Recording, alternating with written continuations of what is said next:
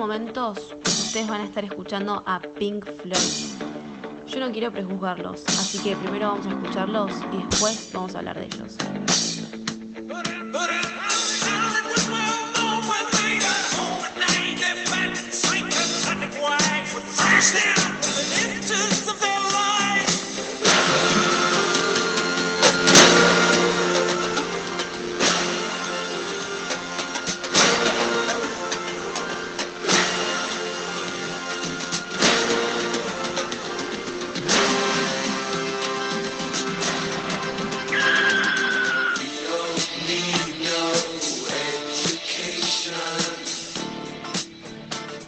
Durante 40 años, Pink Floyd fue escalando hacia la cima del éxito. Llegó a ser una celebridad y hasta el día de hoy lo sigue siendo. Pero muchas cosas pasaron en su fama y pocas se contaron. Es muy probable que cuando yo te digo Sid Barrett no sepas ni quién es.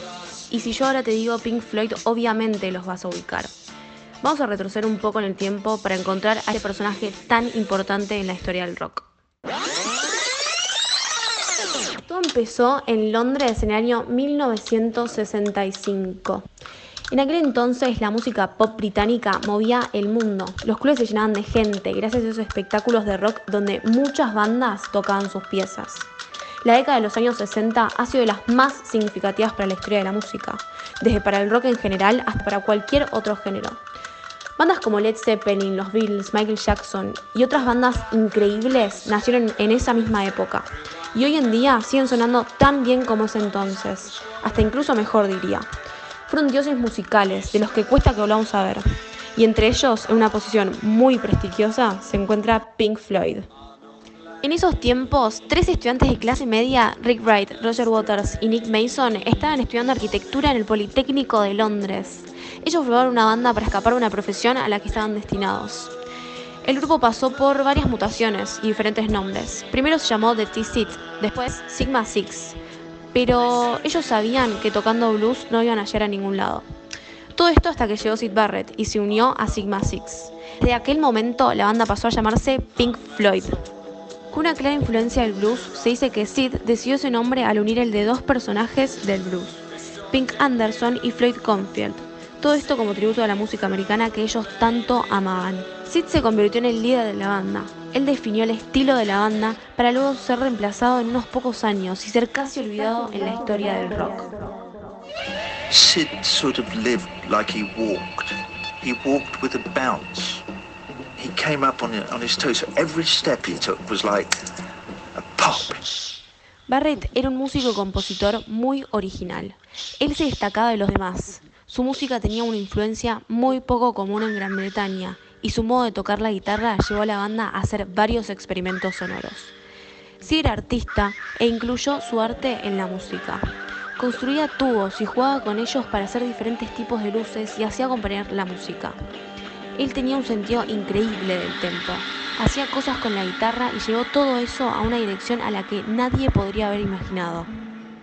Es muy curioso, la verdad, porque era una banda que entraba a la música sin ningún tipo de habilidad técnica, pero ellos querían dejarlo todo, y lo hicieron gracias a su originalidad. Tenían un toque distintivo, que era el de sobredimensionar la faceta psicodélica, hasta el punto de que lograron ser uno de los grupos más ácidos del momento. Tocando piezas únicas de un pop, la banda se encontró en el epicentro de la explosión de música underground de Londres. En muy poco tiempo se convirtió en la banda principal del movimiento underground, llevando a su público a un viaje. La primera era de Pink Floyd estuvo increíblemente marcada por rock psicodélico y espacial. Esto es en gran parte gracias al primer y perturbado líder de la banda. Sí, escucharon bien, perturbado, porque Barrett no duró mucho como parte de la agrupación.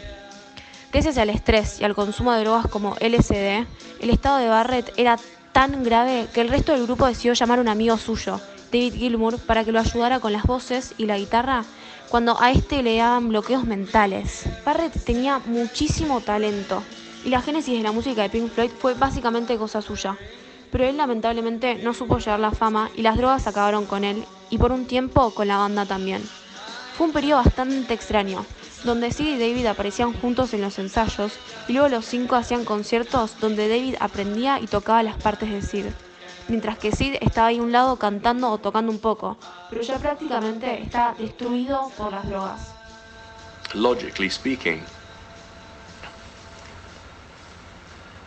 it wasn't working. You know, the Sid was not performing at all on stage, and it was kind of tragic.